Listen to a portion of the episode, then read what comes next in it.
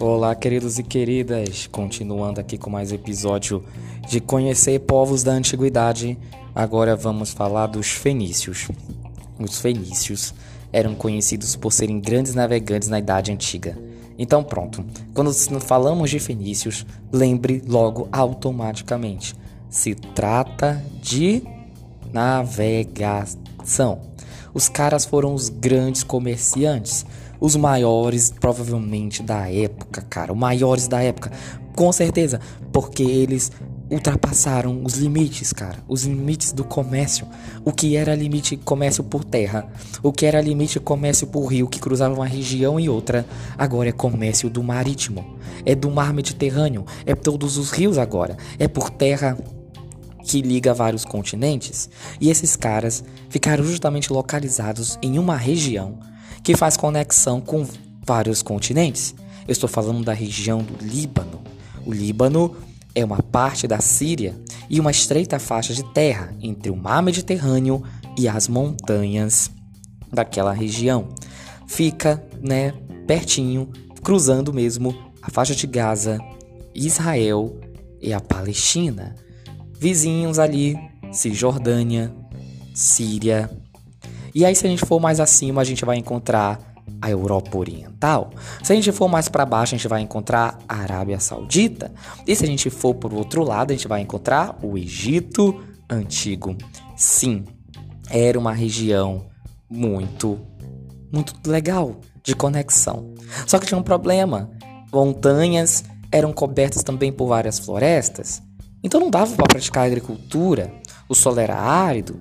Criar animal também não era tão rentável assim. Então, os caras tiveram uma ideia. Já que é a árvore que tem ali a melhor madeira que eles já conheceram, que é a árvore chamada cedro do Líbano, inclusive essa árvore existe até hoje.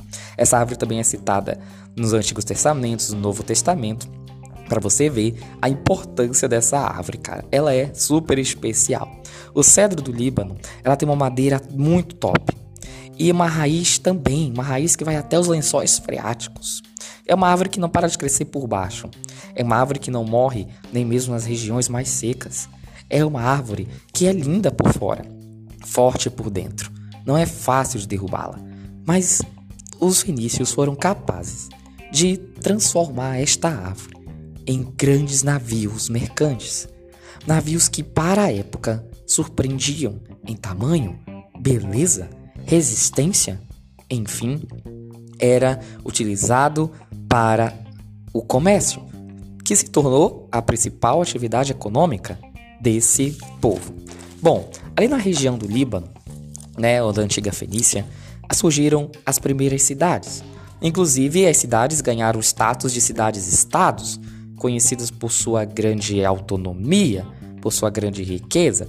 E as cidades são três, anote aí: Biblos, Sidon e Tiro. Biblos destacou-se pelo comércio com o Egito, pois vendia-lhe a madeira e recebia papel de papiro, que era até revendido em outros povos, inclusive com os gregos. Sidon ampliou a área comercial até as ilhas do Mar Mediterrâneo, e Tiro foi a maior cidade do século 9 e 10 a.C., porque os seus comerciantes, partindo dali, expandindo para mais do ocidente, chegaram até mesmo a ocupar o norte da África e ali fundaram um polo comercial bem perto da Itália, a cidade de Cartago, que inclusive fazia fronteira com o mar Mediterrâneo, conectava as ilhas da Itália, Córcega, Sardenha e Sicília, também a própria Itália. Também era um ponto para o restante do norte da África, que leva até o Estreito de Gibraltar, que é uma pequena faixa de terra e de água que separa a África de Portugal. E a Espanha é vizinha de Portugal, sabemos disso. Além disso, podemos acessar o Oceano Atlântico e chegar nos outros pontos da Europa, ali por cima, até mesmo a Inglaterra. Enfim, os fenícios foram um povo incrível, por sua inteligência em formar um grande rede comercial, por sua inteligência em manipular os desafios da natureza e construir com as madeiras do cedro do Líbano os melhores navios da época, e ainda foram mais inteligentes por criar um novo tipo de governo, cara. Porque nas outras sociedades que já mencionamos aqui, Mesopotâmia, Egito, Hebreus, né? Em todos eles vigorou uma espécie de monarquia, uma monarquia que tinha como base e sustento a mão de obra escrava, que tinha como principal atividade econômica geralmente a agricultura, e depois o comércio, e depois a pecuária. Mas os fenícios, que não tinham prática de agricultura nem de pecuária, se destacaram por um comércio que superou todos os outros povos. Um comércio que interessou a todos, inclusive os gregos, inclusive os romanos. É um povo que criou um novo tipo de governo. É um governo baseado no mar. É um governo cuja maior habilidade, maior cidade tem seu governo com o mar. Então, a palavra mar ou marítimo tá lá, tá lá so e poder, Kratos, formou a palavra talassocratos, que, traduzindo para o nosso português, é um governo talassocrático. O que, que é isso? É um governo cujo poder vem do mar. Então, pronto. Falamos de fenícios. Lembramos que o tipo de governo é talassocracia ou talassocrático. Beleza? Nos outros, né, como a gente viu, era a teocracia, era uma monarquia absoluta baseada na religião. Não que os fenícios não tivessem religião, não que os fenícios não tivessem conhecido as outras religiões, lógico que eles tinham. Só que por serem povos do mar, a gente fala que o tipo de governo deles é baseado também no mar, domínio do mar, portanto, tá lá socrático. Bom, é, é bom destacar também que os fenícios produziam várias peças artesanais, como inclusive a cerâmica, como recipientes, jarros e até práticas de metalurgia, que deu origem a joias, e também tecidos e também perfumes, que eram até usados em alguns sarcófagos. Cara, os caras comercializavam de tudo então naquela época, até mesmo os sarcófagos de metal e mármore. Mármore, aquela madeira especial, né? Metal, poxa, um caixão de metal também faziam parte do mundo artesanal fenício. A religião, vamos lá partir para a religião, era politeísta, lógico, como a maioria dos povos dessa época. Mas a diferença é que eles só são antropomórficos. Eles não são zoomórficos, como foi o caso muitas vezes da Mesopotâmia, e também não são antropozoomórficos, como foi o caso do Egito Antigo. Eles são antropomórficos, ou seja, só tem a forma humana e cada cidade fenícia cultuava um deus principal. Mas os fenícios tinham até deuses em comuns, apesar de falarmos de cidades e estados aqui, e cada cidade ser um pouquinho diferente da outra, mas eles tinham muitas coisas em comum, né? E aqui eu já falei do comércio, falei do governo, falei da região, falei do contato com os outros povos, falei do domínio do, do metalurgia, domínio da, da cerâmica, domínio do tecido, mas os, os principais deuses eram El, exatamente, El, Deus máximo, aquele que havia criado o mundo. Nada acontecia sem seu consentimento, e por isso ele sabia de tudo. Ele é representado como um homem velho, sentado no alto de uma montanha distante da humanidade. Para alcançar suas graças, os fiéis deviam se dirigir à sua esposa, para ter mais facilidade né, em chegar com esse grande rei lá em cima. Era a esposa de ele, Asherah.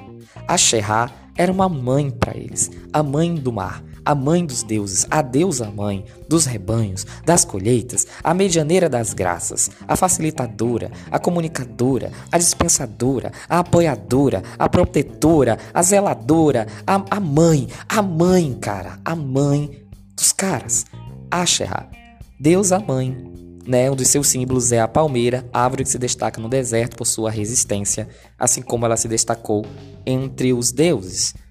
Mas o deus mais conhecido com certeza é esse aqui, Baal, filho de El e Asherah.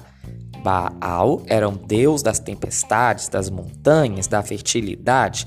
É conhecido por vários títulos também, como Cavaleiro das Nuvens, Mestre das Terras, um guerreiro que combate as forças da morte. Como filho de El, também atuava como regente na ausência de seu pai. Uma herança principal dos fenícios também, além de todo o legado cultural e comercial que já mencionamos aqui, é o alfabeto. uma necessidade econômica de grande porte, contato com vários povos diferentes, deu necessidade né, da contribuição fenícia para a formalização de uma língua em comum, um código que todos pudessem entender.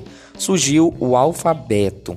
Esse sistema foi até aperfeiçoado pelos gregos pelos romanos, que se carregaram de até de se expandir por toda a Europa conforme eles foram ficando maiores, ficando conhecido como alfabeto latino, o que deu origem depois a muitas outras línguas em vários países, como o nosso português. Então, sim, né?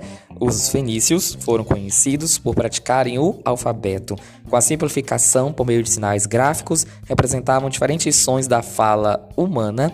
A escrita deixou de ser uma prática reservada a uma minoria, perdendo seu mistério e sua condição sagrada. Esses são os fenícios, os tops dos caras, né? Como falei para vocês, foram primeiramente dominados pelos romanos com a invasão de Cartago, né?